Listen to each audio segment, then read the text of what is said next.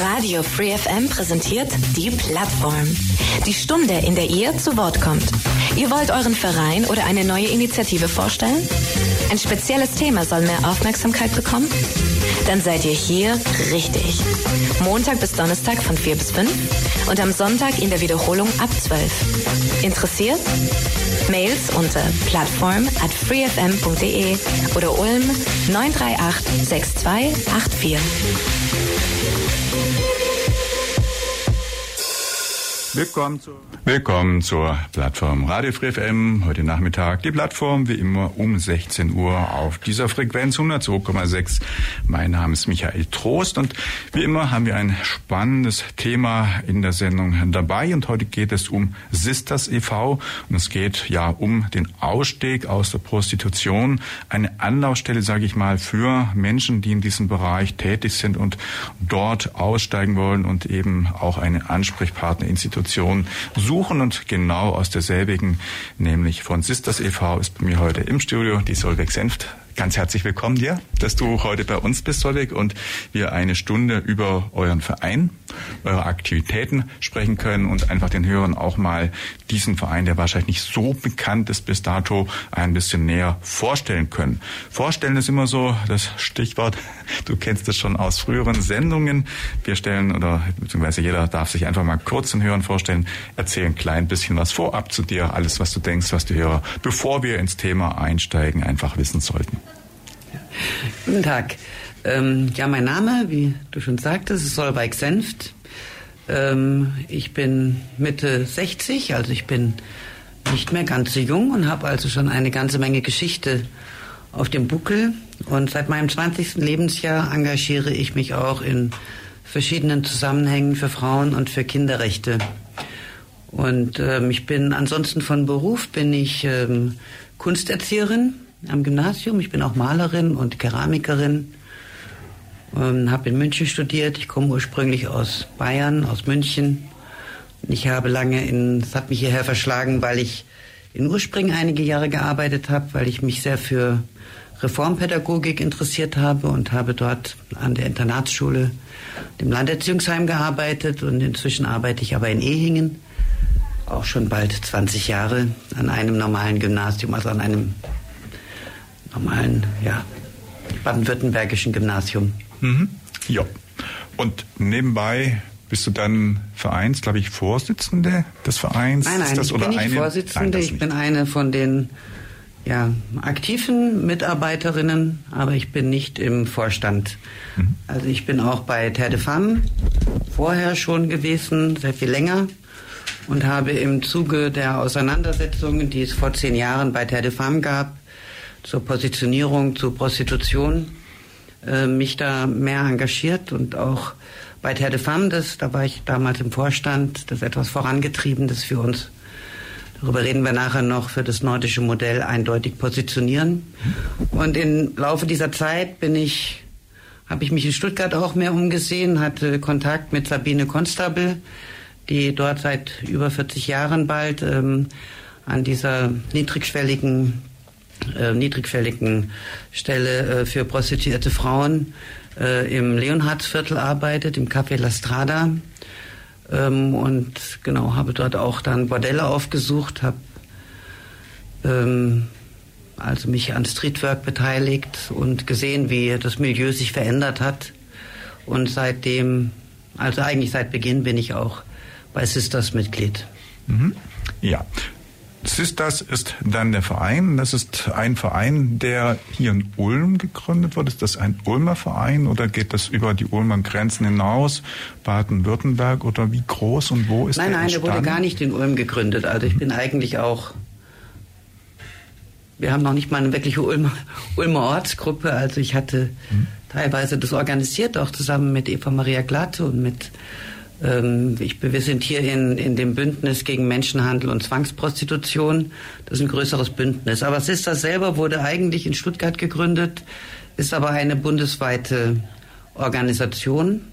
Und wir haben unterschiedliche Ortsgruppen auch, also in der ganzen Bundesrepublik, also in ganz Deutschland verteilt. Auch, wir haben aber auch Mitglieder auch in, in der Schweiz und in Österreich.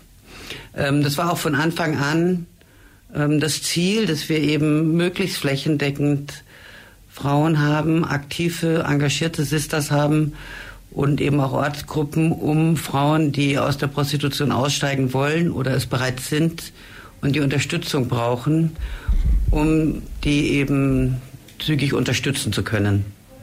Ja, die Idee, solche Vereine oder solche Institutionen zu gründen, ist das äh, etwas, was es schon Jahrzehnte gibt oder ist das erst so in den letzten Jahren oder ähm, ja, wie lang zurück entstanden? Also wie, wie lange gibt es schon Menschen wie du, die sich dann in diesen Milieus auch bewegen, um den Menschen, die dort in Schwierigkeiten geraten sind oder raus wollen, auch zu helfen? Also ist das schon etwas, länger oder, oder wie ist das generell? Also du hast schon eine Institution genannt, die du ja auch äh, mhm. kennst. Und äh, ja, wie muss man sich das vorstellen? Wie lange gibt es schon solche Aktivität? Also das kommt jetzt darauf an, wie man das betrachtet. Es gab eigentlich im vorletzten Jahrhundert schon ganz engagierte Abolitionistinnen, nannten die sich, also Frauen, Frauenrechtlerinnen und Frauenrechtler, die ähm, sich gegen Prostitution engagierten. Ähm, das war Josephine Butler in England zum Beispiel oder hier bei uns Papritz. Also verschiedene, eigentlich war die ganze erste Frauenbewegung um die Jahrhundertwende sehr stark abolitionistisch eingestellt. Denn äh, da, damals konnten ja Frauen auch äh, noch nicht studieren, ja, also konnten ja sehr viele berufliche Tätigkeiten, um ihren Lebensunterhalt zu bestreiten, auch nicht ausüben. Und Prostitution war also im Zuge der Industrialisierung und so weiter und so fort auch ein ganz großes Problem. Und die prostituierten Frauen kamen ähnlich wie sogar heute wieder sehr viele aus Osteuropa, Galizien, also da, wo auch zum Beispiel die Pogrome waren gegen jüdische Bevölkerung, waren sehr viele junge jüdische Frauen, die auch nach Deutschland zum Beispiel gehandelt wurden. Das war eine sehr starke Bewegung und das sind sowohl katholische Frauenrechtlerinnen als auch evangelische, als auch jüdische, als auch die, die sich also säkulare Frauenrechtlerinnen sind zum Teil sogar an die Bahnhöfe gegangen und haben da junge Frauen abgefangen, damit die nicht in die Hände von Zuhältern gerieten. Ähm, es gibt hier auch in Deutschland natürlich eine ganze Menge Beratungsstellen. Allerdings aufgrund unserer gesetzlichen Lage, dass bei uns Prostitution seit 2002 weitgehend liberalisiert ist, mhm. sind die meisten dieser Beratungsstellen nicht ähm, darauf konzentriert, Frauen beim Ausstieg zu helfen. Mhm. Oh ja. Generell jedenfalls, was du auch schon gesagt hast, ist das Thema Menschenhandel und Prostitution ein uraltes Thema wahrscheinlich schon, wahrscheinlich schon seit, ich möchte fast vermuten, Anbeginn irgendwo auch seitdem es Menschen gibt, oder? Also eine ganz alte, weit in die Geschichte zurückreichende Thematik, oder? Mhm. Ja. Also, Wie alt es ist, wissen wir nicht. Manche sagen, das ist das mhm. älteste Gewerbe der Welt. Ich find, finde den Begriff ja ganz, ganz abscheulich. Mhm. Ähm, Gewerbe, naja, ähm, also das älteste Gewerbe ist es mit Sicherheit nicht. Aber ja, selbstverständlich. Wahrscheinlich gibt es Prostitution schon relativ lange. Wir wissen, wissen es aus dem Römischen Reich, wir wissen es von den. Krie aus der griechischen Antike. Ja. Also im Wesentlichen überall und zu allen Zeiten ist dieses Thema zumindest irgendwo hat ja existiert und gibt es. Genau, zu mhm. fast allen Zeiten, die wir mh, rekonstruieren können, aber wahrscheinlich gar nicht noch nicht mal in allen Kulturkreisen. Also es gab wohl auch Kulturkreise, wo es keine Prostitution gab. Ähm, ich kann das jetzt ethnologisch auch nicht so festlegen. Das, was man aber sehen kann oder das, was man nachvollziehen kann, ist, dass es immer und zu jeder Zeit und in jeder Kultur ähm, vor allen Dingen die Armen der ärmsten Frauen waren. Ja, marginalisierte Gruppen, besonders vulnerable Frauen, meistens auch sehr junge Frauen, ähm, die für die Prostitution zur Verfügung gestellt wurden. Mhm. Also es waren immer die Armen der Ärmsten immer eine bestimmte Gruppe, die dafür, genau, die dafür zur Verfügung gestellt wurde. Das ist mal ja. höflich ausgedrückt. Ja. Und ähm, hatten wir es jetzt schon gesagt, Sisters wurde dann, in welchem Jahr, wann habt ihr das? Also wir haben uns, Sisters hat sich 2015 gegründet. 15, ja. Genau, und zwar ging es da damals darum, also 2002 wurde das, das Prostitutionsgesetz in Deutschland geändert, ja, in dem Prostitution als nicht mehr als sittenwidrig ähm, bezeichnet wurde und weitgehend legalisiert wurde. Und ähm, eigentlich, also es wurde damit gerechtfertigt, dass ähm, die Frauen nicht mehr stigmatisiert werden sollten und dass man ihnen den Zugang zu, also es wurde eigentlich wie ein normaler Beruf, also ein Beruf, aber trotzdem nicht wie jeder normale Beruf, aber wie ein normaler Beruf, dass Frauen auch den Zugang zu Sozialversicherung und Krankenkasse und so haben sollten und ja auch Steuern zahlen. Steuern zahlen sie eben auch. Ähm, das war äh, sehr, mh, mm, ja, das war nicht sehr überlegt, beziehungsweise es wurde auch nicht weiter überlegt und äh, kritische Stimmen und mahnende Stimmen wurden auch nicht gehört.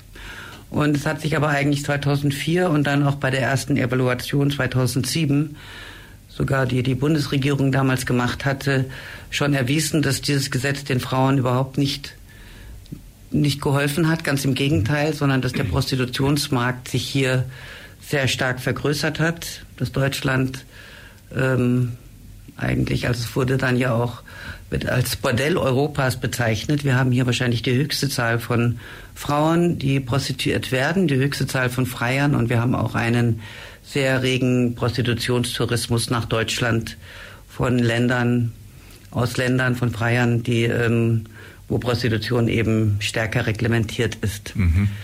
Ähm, obwohl diese Evaluation das damals schon gezeigt hat, dass keine der Faktoren, also dass Frauen mehr geschützt sein sollten, Zugang zu Sozialversicherungen haben sollten, ähm, erfüllt wurde.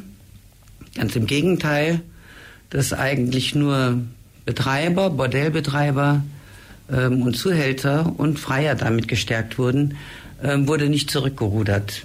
Das musste dann aber zurückgerudert werden. Also Deutschland hatte dann auch ähm, wurde ermahnt eben auch von der EU, dass sie zu Menschenhandel und zu Prostitution ähm, andere Gesetze haben müssen. Also es musste verhandelt werden, um nicht äh, in Schwierigkeiten eben auch zu geraten mit EU-Gesetzgebung. Und damals stand dann dieses sogenannte Prostituiertenschutzgesetz, das dann 2017, glaube ich, verabschiedet wurde, an. So und im Zuge dessen, bereits vorher hat sich dann eben Sisters gegründet, weil mehrere Frauen eben einfach nicht mehr zusehen wollten, wie hier junge Frauen, hauptsächlich aus Osteuropa und sehr junge Frauen in der Prostitution regelrecht zerstört werden. Dass ja. wir hier einen, eigentlich einen Sklavinnenmarkt haben, völlig legal und nichts dagegen ernsthaft unternommen wird. Mhm. Das heißt, der Ansatz, der mal getroffen wurde, war im Prinzip, versteht man den Ansatz, aber nicht durchdacht, nicht überlegt und hat im Prinzip schlechte Zustände noch legalisiert und damit eigentlich die Situation genau. verschlimmert. Und damit mhm. euch auf den Plan auch gerufen, hier was zu tun, damit den Menschen, die betroffen sind, auch genau. geholfen Also, weil wenn man Ausbeutung legalisiert, ja, heißt das nicht, dass Ausbeutung nicht mehr Ausbeutung ist, mhm. sondern dann denkt man eben, das ist okay. Das ja. ist mhm. Du hast gesagt, das ist jetzt also nicht speziell ein Ulmer Verein. Das heißt, ihr habt jetzt äh, wo überall Gruppen Menschen, mhm. also du bist jetzt mit Eva, Eva Maria Glade-Braun, hier in Ulm Ansprechpartner und auch eben Gesicht von Sisters sozusagen, also auch wie bei uns heute im Radio zu Gast, ihr berichtet, was ihr macht. Und ähm, also wo überall seid ihr erreichbar, wo überall wirkt ihr sozusagen und wie viele Menschen seid ihr dann insgesamt? Also Mitglieder sind wir insgesamt äh, inzwischen, glaube ich, über 600, wobei natürlich die Mitglieder nicht alle gleichermaßen aktiv sind. Sehr viele sind fördernde Mitglieder. Aber wir haben einige sehr rührige Ortsgruppen, vor allen Dingen in Berlin, in Leipzig, in Dresden, in Dortmund, auch in München, also in verschiedenen größeren Städten, die auch ähm, Veranstaltungen machen, Frauen unterstützen, Frauen begleiten. Und ansonsten kann man es am besten eigentlich über unsere Homepage beziehungsweise über unsere Adresse erreichen, mail at sisters e.V. Mhm. Wir sind ein rein ehrenamtlich aufgestellter Verein. Unsere beiden Vorstands, unsere drei Vorstandsfrauen, als Sabine Constable, wie gesagt, arbeitet seit Sozialarbeiterin und sie arbeitet eben seit bald 40 Jahren in dem Milieu ne, mit prostituierten Frauen, hat also sehr viele Kenntnisse Unsere zweite Vorsitzende ist Leni Breimeyer von der SPD, Bundestagsabgeordnete, die sich auch im Parlament, ähm, in einem Parlamentskreis, ähm, parteiübergreifend sehr engagiert, dass hier eine gesetzliche Änderung stattfindet. Mhm. Genau, und ansonsten sind wir eben unterschiedlich aktiv, aber äh, im Grunde genommen, also vor allen Dingen auch Sabine Konstabel, kann man sagen, ist eigentlich so 24-7 ähm, in Bereitschaft, also erreichbar. Mhm. Und wenn eine Frau sich meldet, dann ähm, fragen wir eben erstmal, aus welcher Region sie auch ist. Also es kommt natürlich auch auf die Dringlichkeit an. Ja, wir hatten jetzt auch schon Fälle, die sehr dringlich waren, wo es also wirklich um Menschenhandelsopfer ging und wo wir eben sofort dann auch Polizei einschalten bei solchen Fällen. Ja, sowas können wir nicht leisten. Aber ähm, fragen wir dann eben in der Region auch, wo die Frau herkommt, ob eine von unseren Mitgliedern Kontakt mal aufnehmen möchte mit ihr, sich erstmal mit ihr treffen. Was die Mitglieder dann machen, das liegt aber natürlich auch immer bei ihnen und sie kriegen Unterstützung auch von unseren ehrenamtlichen Sozialarbeiterinnen, die da eben mehr Kenntnisse auch schon haben. Und wir haben außerdem auch eine, eine Schutzwohnung, die uns äh, gesponsert wurde, damit wir jederzeit die Möglichkeit haben, eine Frau, die unbedingt raus muss, ähm, wenigstens zuerst mal vorübergehend unterzubringen. Äh, Gibt es bei euch auch sowas wie einen Anlaufpunkt räumlich? Findet man euch irgendwo mit einem Büro oder irgendwo einem, ja, Sprech, wo man persönlich sprechen kann in Ulm auch? Oder ist das alles ähm, mehr oder weniger online und Telefon? Wie ist das? Also wenn euch jemand aufsuchen wollte hier in Ulm, gibt es da irgendwie eine Institution, wo man Nein, treffen kann? Nein, das ginge nur privat. Mhm. Also, also telefonisch erstmal oder ja. Genau, und privat sucht man Räumlichkeiten. In Stuttgart haben wir ähm, Räume, wo wir, wo wir uns regelmäßig auch treffen. Mhm. Aber, ähm, also im Café Sarah. Aber ähm, wir haben kein eigenes Büro. Mhm. Also wie gesagt, das, was wir an ähm, unser Verein lebt von Mitgliedsbeiträgen und Spendengeldern. Ähm, ja, manchmal, wir kriegen auch von Gerichten zum Beispiel, manches Mal Gelder bei Strafverfahren. Ähm, und davon geht eigentlich 90 Prozent in die Hilfen für Frauen, die Unterstützung brauchen, die beim Ausstieg Unterstützung brauchen. Ja, du hast vorhin gesagt, ihr seid 600 Menschen. Sind auch Männer da dabei oder ein Ausstieg ja, ja, Frauen auch? auch ja. männliche Mitglieder. Mhm. mhm. Und die Menschen sind alle dann auch im Sinne von unterstützen, die auch mit Menschen sprechen dabei oder sind auch welche dann nur, die man so als Förderer bezeichnet, sagt, sagen, wir finden das prima, wir geben Geld, wir spenden und halten es aber sonst heraus oder sind es alles aktiv? Doch, doch, nein, nein, es sind nicht alle aktiv. Das wäre auch gar nicht möglich. Also das, die meisten Leute ja, finden vor allen Dingen unsere Arbeit natürlich gut mhm. und unterstützen uns eben finanziell. Und sie unterstützen uns natürlich auch moralisch, kann man sagen, ja, oder ideell. Und einige sind ähm, zeitweise mal mehr engagiert, also ganz auch, auch ganz unterschiedlich. Wir haben welche zum Beispiel, die auch Übersetzungen machen mal für uns. Und wir haben eben Frauen, die auch Frauen beim Ausstieg unterstützen. Aber manche stellen sich das auch leichter vor. Das ist gar nicht, nicht so einfach.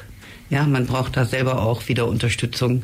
Also zum Glück haben wir eben auch unsere Fachfrauen, kann man sagen, die so viel Erfahrung haben und die eben dann auch ähm, die begleiten. Mhm wir haben viele Frauen, ja. also Frauen, die eben auch Öffentlichkeitsarbeit machen. Wir haben auch Aussteigerinnen aus der Prostitution selber, die bei uns tätig sind, die sich engagieren.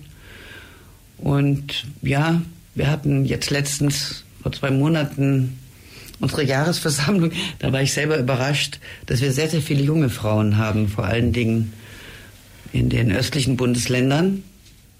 Also sind sehr viele Frauen, so Mitte 20, Mhm. Aber es ist sehr gemischt.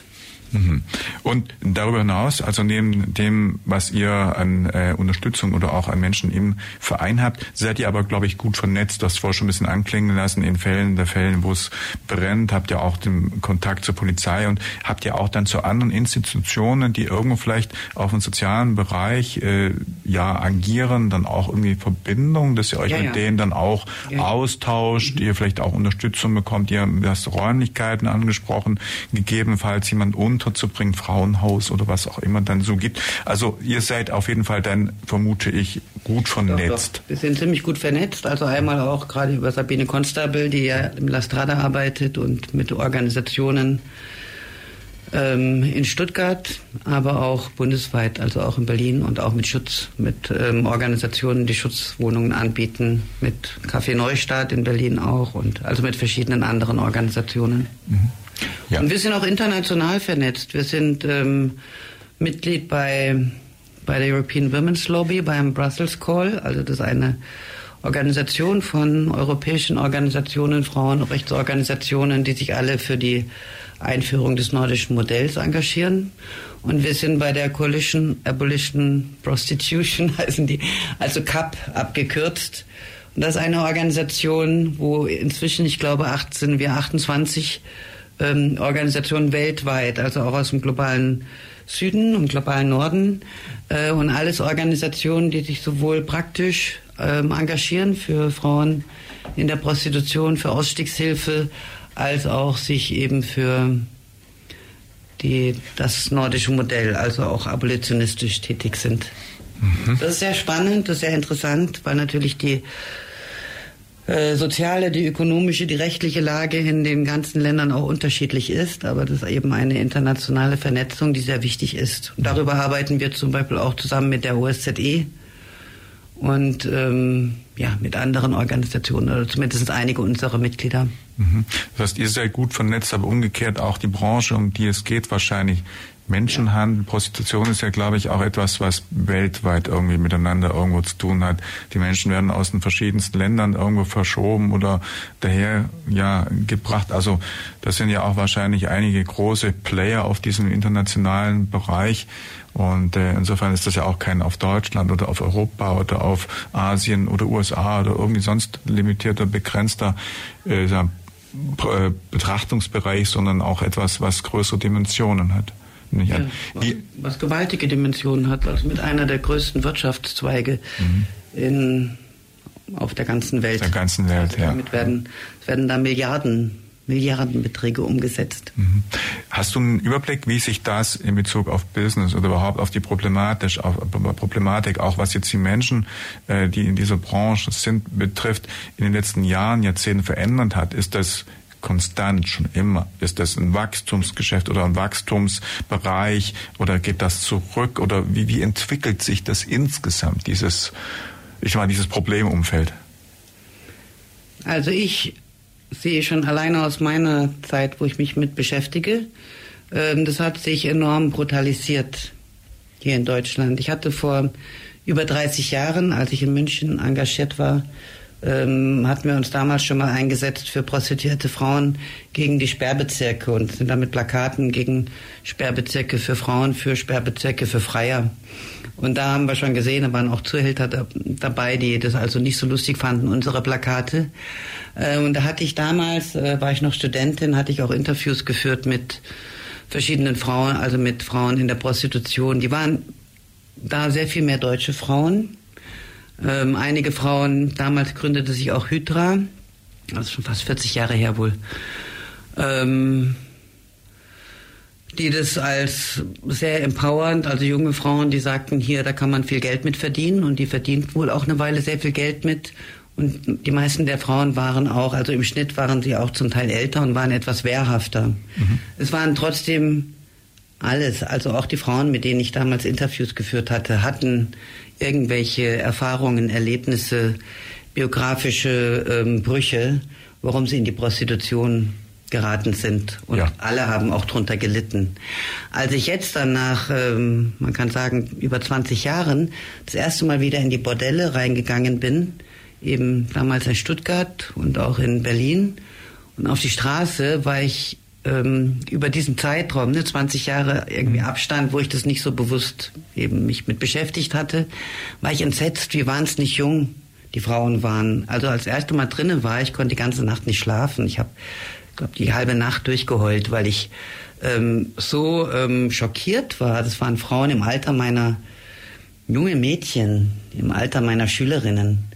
Ähm, was mich noch irritiert hatte, war auch, wir waren in den Bordellen, dass also auch viele von den jungen Frauen also noch nicht mal so das drauf hatten, halt diese Show, die man so macht, ne, halt hallo Süße, also wenn die Freier mhm. kommen, kommen, ne, also so diese diese Show eben, sondern dass manche wirklich wie wie wie Schlachtvieh da mit den Freiern in die Zimmer gegangen sind. Und ich dachte mir, wie können, wie können diese Männer das nicht sehen? Wie können die das nicht, äh, wie können die das noch toll finden? Ja, da kann man sich noch nicht mal rausreden. Ja, die wollen das so und die machen es aus Spaß und aus Freude. Ähm, mit diesen, ja, fast noch Mädchen. Hm? Ähm, ich war auch ähm, irritiert, dass es so viele ausländische Frauen sind. Mhm. Sehr viele eben sehr junge osteuropäische Frauen. Und als ich mich mit denen dann eben auch mehr unterhalten habe, dass viele dieser Frauen, die gerade mal vielleicht Anfang 20 sind, schon zwei, drei Kinder hatten, manchmal im schulpflichtigen Alter. Und auch, dass man ihnen ansah, dass ihr gesundheitlicher Zustand sehr schlecht ist. Schlechte Zähne haben. Und ich denke, das hat natürlich auch was mit zu tun. Also erstens, die Preise sind auch sehr gesunken ne, durch diese Legalisierung von Prostitution. Ja, ja. Und den Zustrom von so vielen armen Frauen. Mhm. Aber jetzt hören wir nochmal Musik, oder? Ähm, kurzer Blick mal auf die Situation in Ulm. Wie ist denn aus äh, eurer Sicht die Situation in Ulm? Haben wir prekäre Verhältnisse hier ebenso oder wie ist Ulm das Thema Prostitution? Also die Situation in Ulm unterscheidet sich nicht so sehr von der Situation anderer, ähm, anderer Städte, anderer mittelgroßer Städte in, mhm. in Deutschland. Wir haben halt in der Blaubeurer Straße ganz gehäuft die Bordelle.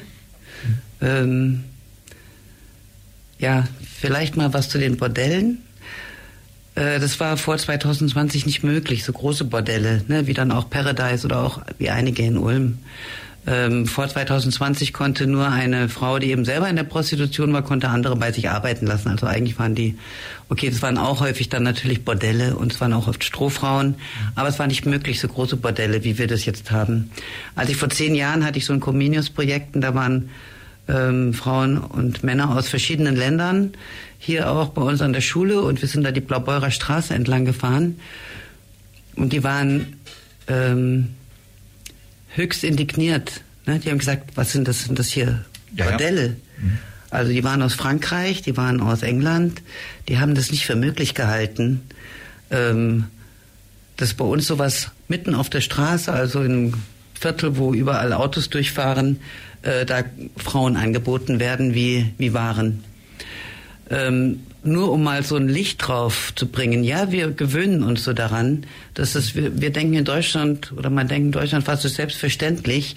In anderen Ländern gab es auch vorher nicht, also zum Beispiel Frankreich, ne, gibt es nicht diese Art von ja. Frauenkaufhäusern, kann man sagen, ja, also von, von Laufhäusern.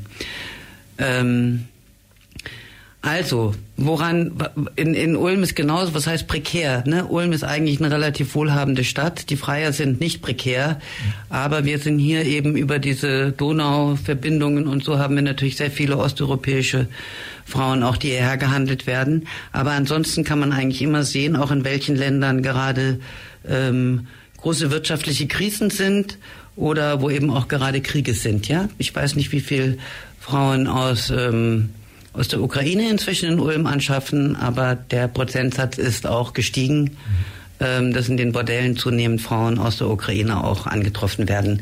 Zum Teil wurden die ja schon, als der Krieg begann, äh, von Menschenhändlern, von Zuhältern oder auch hier abgegriffen, auch von Privatfreiern, die eben dann Frauen zum Teil abgegriffen haben. Und zum Glück wurde das ja publik und es wurde dann auch darüber aufgeklärt und es gab verschiedene Initiativen. Dennoch ist es so, Sie können in die Bordelle gucken, wir haben inzwischen auch ukrainische Frauen.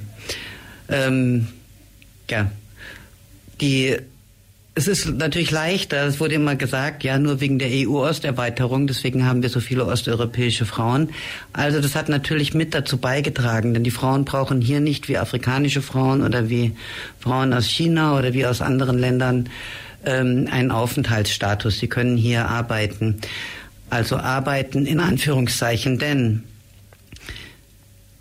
es ist viel, viel leichter für eine Frau hier in der Prostitution zu landen, als in irgendeinem Minijob. Wenn sie irgendeinen Minijob als rumänische Frau oder als moldawische Frau, also mit rumänischem Pass, wenn sie einen Minijob haben will, braucht sie eine Kontonummer, braucht sie eine Meldeadresse und braucht sie auch eine Krankenversicherung. Ja. Wir haben eine Rutschbahn in die Prostitution. Die Frauen brauchen dafür weder eine Kontonummer noch also ein Konto, noch brauchen sie eine Meldeadresse, noch brauchen sie eine Krankenversicherung und ganz viele haben das auch nicht. Also die leben zum Teil in den Bordellen, die übernachten in den Zimmern, wo sie 15, 20 Freier am Tag haben, obwohl es inzwischen sogar für, also nach Prostituiertenschutzgesetz verboten ist. Die sollen eigene Zimmer haben, aber das wird nicht überwacht und es findet nach wie vor statt. Die sind also den ganzen Tag, meistens wenn die in Bordellen sind, in dem Bordell. Die sehen niemand anderen außer die Freier und ihre Zuhälter. Die wissen oft noch nicht mal, in welcher Stadt sie sich aufhalten, weil sie auch immer wieder weitergebracht werden, ne, von Stadt zu Stadt. Deswegen kann man nicht sagen, wir haben hier in Ulm Frauen in der Prostitution, die sind von Karlsruhe gekommen, die werden wieder weitergeschafft nach Dortmund. Also, das sind keine Ulmer Frauen. Mhm. Die Menschen, sagst du, kommen überwiegend aber aus Osteuropa mhm. und jetzt eben auch Ukraine hast du schon genannt. Und das heißt, die haben von den Aufenthaltsberechtigungen einfach andere Voraussetzungen als sonst Menschen, die weiß Gott sonst woher kämen. Ja, das heißt, die sind quasi legal hier, die dann an der Stelle genau. auf ja, anzutreffen sind. Mhm. Ähm, also Deutschland auf jeden Fall ein großes Thema, großes Problem. Gucken wir mal ein bisschen vielleicht in andere Länder. Du hast gesagt, in Frankreich gibt es solche Angebote oder solche, wie soll man so sagen, auf der Straße ersichtlichen Etablissements nicht. Ähm, guck mal, andere Länder hast vor das norwegische Modell und ich glaube Schwedisch gibt es auch irgendwie ein Modell angesprochen. Wie ist die Handhabe in diesen Ländern? Was machen die anders und was bringt es dort vielleicht also im Sinne für die Menschen, die betroffen sind? Also Schweden hat dieses, wir sagen hier immer nordisches Modell, die sagen Equality Model, also gleich Gleichstellungsmodell könnte man das vielleicht übersetzen, aber Equality hat nochmal ein bisschen andere Bedeutung, finde ich, als Gleichstellung. Äh, die haben eigentlich fast zeitgleich mit, mit Deutschland, allerdings mit einem sehr, sehr langen Vorlauf. Also die hatten über 15 Jahre vorher daran gearbeitet, ähm, eben Gleichstellung konsequenter umzusetzen in Schweden. Also es gibt ja auch zum Beispiel Lohnunterschiede oder auch Rentenunterschiede und so gibt es sehr viel weniger ähm, in Schweden. Also sozialpolitisch sind die uns da ja einiges voraus. Ähm, und sie hatten sich da eben auch mit dem Thema Prostitution beschäftigt. Sie dachten erst, wenn die Frauen genauso gleiche berufliche Möglichkeiten haben, finanzielle Möglichkeiten, vielleicht kann man das dann abschaffen. Also vielleicht erübrigt sich das dann, dann gibt es keine Prostitution mehr. Ähm, aber das war dann nicht der Fall. Also sie haben gesehen, auch, auch häusliche Gewalt gab es nach wie vor andere Formen von Gewalt. Also in diesem Gesamtpaket, also das heißt, ähm, äh, ich habe den Ausdruck leider vergessen, also sie haben ein Gesamtpaket gemacht, gesetzliches Paket gegen Gewalt gegen Frauen, um Gewalt gegen Frauen anzugehen. Und haben dann eigentlich einen sehr klugen Schritt getan. Und zwar haben sie gesagt, hier, wir entkriminalisieren die Frauen in der Prostitution also denn es gibt ja auch noch dieses Modell, ne, Prohibition heißt es, also dass Prostitution verboten ist. Aber das hieß bisher fast immer, dass vor allen Dingen die Frauen kriminalisiert wurden. Mhm. Äh, wir entkriminalisieren die Frauen, denn die sind die Opfer, die sind diejenigen, die in Not sind und die geschädigt werden. Und wir gehen die Nachfrage an. Denn ohne Nachfrage gibt es auch keinen Markt. Ja, also kein Menschenhändler, kein Frauenhändler kann Frauen verkaufen, kein Zuhälter kann ein Geschäft machen, wenn es nicht eine Nachfrage danach gibt. Und deswegen haben sie gesagt, hier bei uns, es werden Freier, also Sexkäufer kriminalisiert. Das ist verboten. Sexkauf ist verboten. Und den Frauen werden Angebote gemacht. Sie werden unterstützt beim Ausstieg. Aber die Polizei, also die haben dann noch Polizeischulungen gemacht, denn ganz am Anfang, als sie dieses Gesetz einführten, Anfang gab es auch noch mehr Widerstand. Das haben dort in Schweden haben das die Sozialisten eingeführt, 2000, also 1999, glaube ich. Mhm.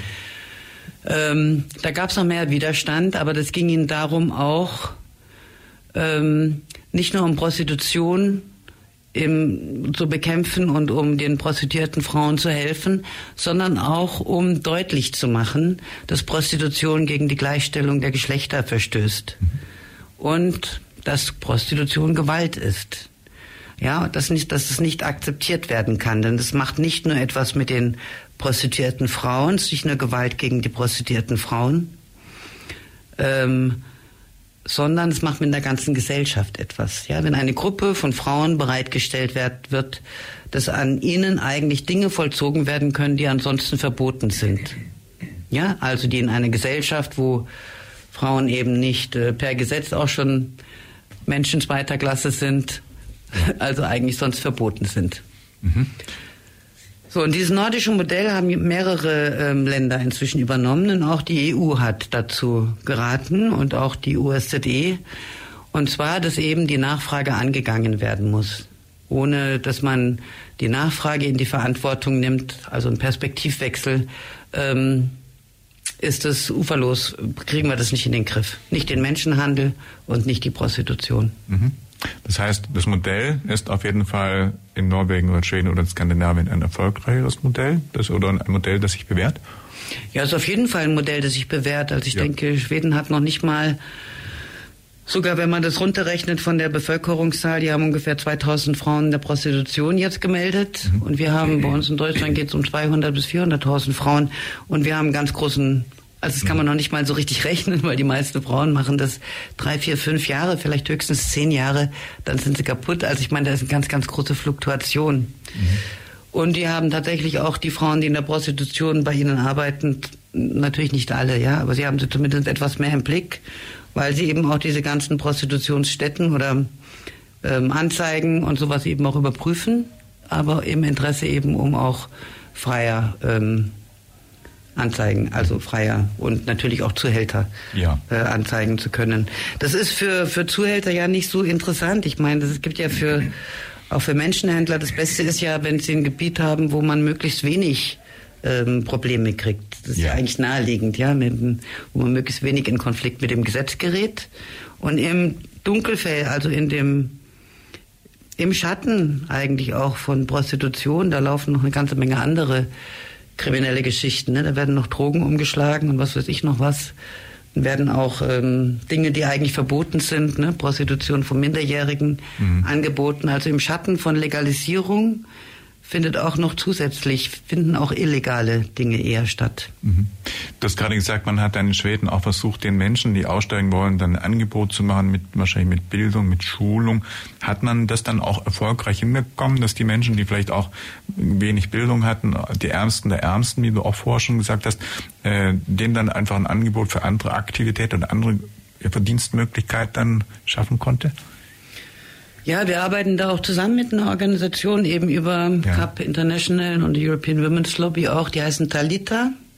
Die machen sehr gute Sozialarbeit. Natürlich schaffen sie auch nicht bei allen und es kommen ja auch viele Frauen auch aus dem Ausland. Und die sind immer sehr selbstkritisch. Also wenn die selbstkritisch sind, aber dann trotzdem etwas erzählen von ihrer Arbeit, wir sind dann immer fast neidisch, ja, weil wir denken, boah, ne, also sie haben wirklich sehr viel mehr Möglichkeiten und sehr viel mehr Ressourcen auch Frauen zu unterstützen, andere Jobs, andere Arbeit, äh, wo sie menschenwürdiges ein, ja, ähm, Arbeit für ihre für ihr Überleben eben ähm, ja. Mhm. also sie da zu vermitteln. Ja wir, wir helfen auch Frauen. Natürlich die Frauen die sich an uns wenden und die aus der Prostitution aussteigen wollen die vermitteln wir auch in Niedriglohnsektor hauptsächlich wenigstens Minijobs. Mhm. Und darüber haben wir dann aber auch die Möglichkeit oder haben die Frauen die Möglichkeit dann auch, wenn sie ins Sozialsystem reinkommen, eine Krankenversicherung zu machen und aufstockende Leistungen dann eben auch zu beziehen. Also in unser Sozialsystem etwas mehr reinzukommen. Mhm. Das, das geht schon. Ne? Nur sind natürlich viele dieser Jobs, wo die Frauen auch tätig sind, nicht sehr gut bezahlt. Aber ja, das ist hier auch möglich. Mhm. Was kann jetzt der ein oder andere Hörer tun, bei euch mitmachen oder einfach auch Spende oder, oder was? Wie würdest du sagen, können jetzt Menschen, die jetzt hier auch sich betroffen fühlen und irgendwie was Gutes tun wollen, sich engagieren? Natürlich können sie spenden, sehr gerne. Wir freuen uns über Spenden, denn wir haben hier relativ hohe Auslagen auch für Frauen, die sich an uns wenden, die wir unterstützen, dass ihnen der Ausstieg auch gelingt.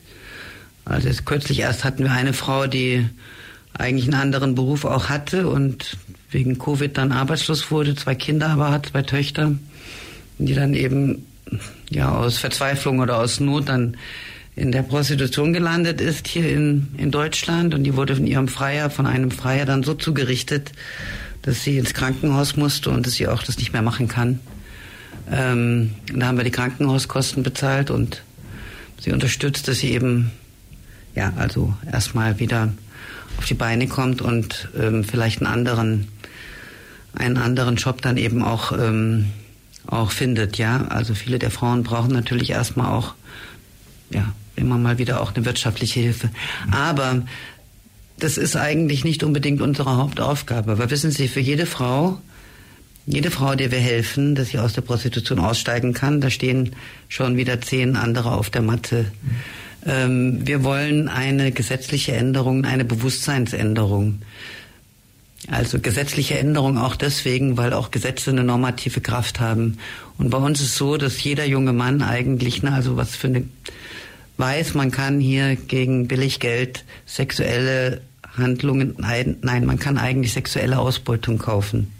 Ja, man kann eine Frau kaufen, mit der man dann machen kann, fast was man will, mit der man das, was man in irgendwelchen Pornos gesehen hat, exerzieren kann, gibt ihr ein bisschen Geld dafür und damit ist es okay.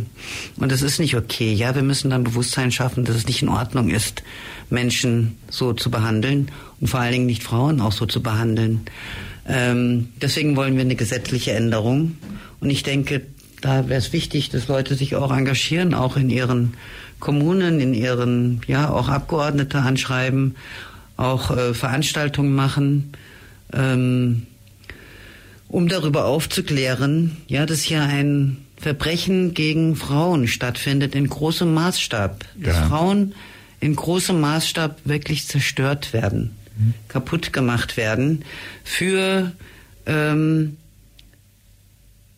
damit, damit Männer, damit Freier, also ich meine es ja nicht alle Männer, aber es sind auf jeden Fall zu viele, einen Zugriff drauf haben.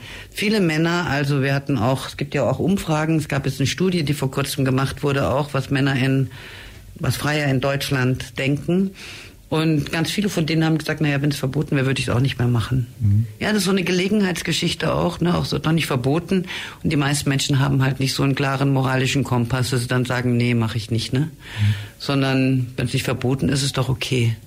Und es muss geändert werden. Ja, das muss geändert werden, nicht nur im Interesse dieser vielen jungen Frauen, äh, für deren Beschädigung ne, der deutsche Staat dann nicht mehr aufkommt. Ne, die werden zurückgeschafft, was ich, wieder in ihre Heimatländer die Kosten zahlt unser Staat hier nicht. Ne? Ja. Ähm, die Kosten, die, die Traumatisierungen dieser Frauen, die Traumatisierungen dann eigentlich auch ihrer Kinder, denn viele von denen haben Kinder und fühlen sich für diese Kinder verantwortlich. Das finde ich so besonders schuftig. Ja, das sind Frauen, die sich auch für ihre Kinder verantwortlich fühlen, die sie zum Teil von Freiern oder von ihren Zuhältern haben ähm, und die dadurch besonders erpressbar sind und auch ausbeutbar sind.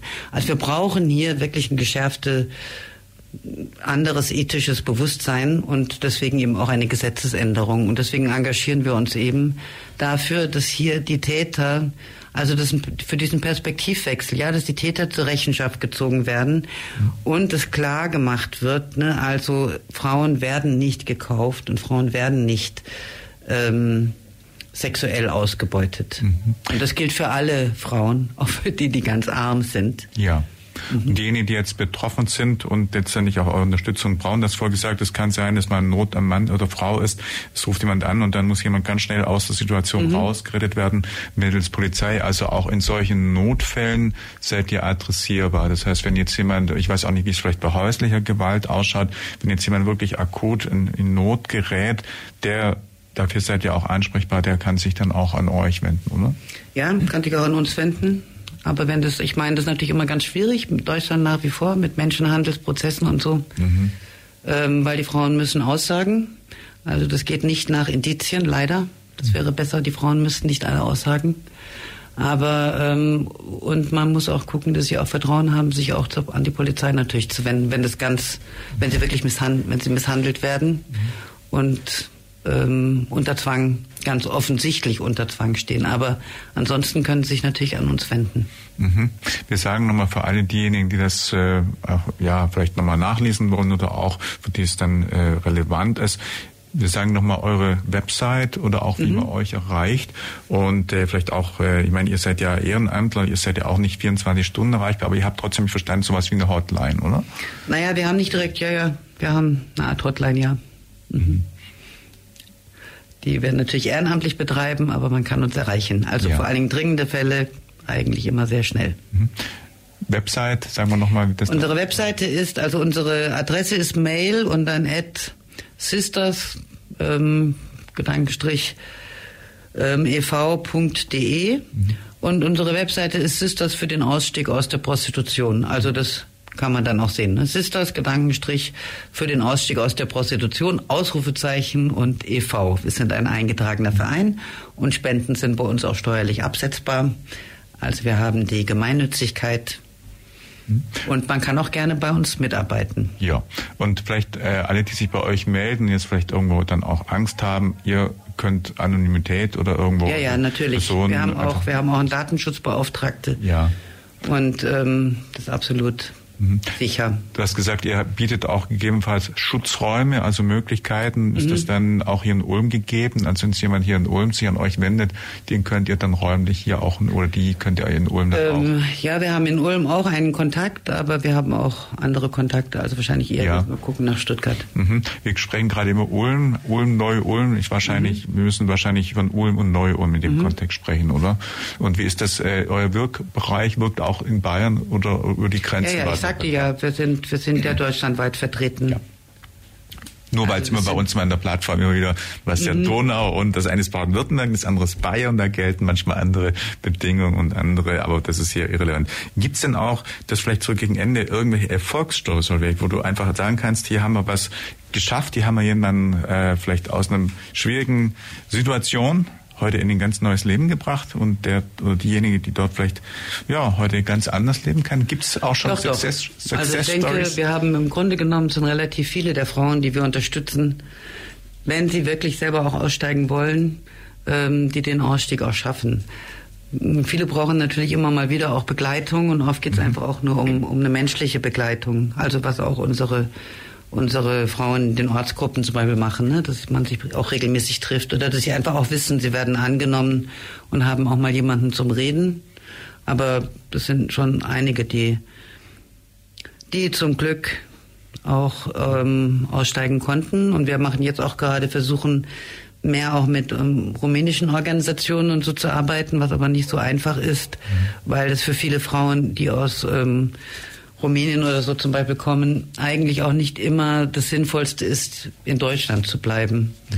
Aber auf der anderen Seite natürlich auch problematisch ist, wenn sie vielleicht in ihre Dörfer oder in ihre Orte wieder zurückkehren. Mhm. Also es ist nicht so einfach.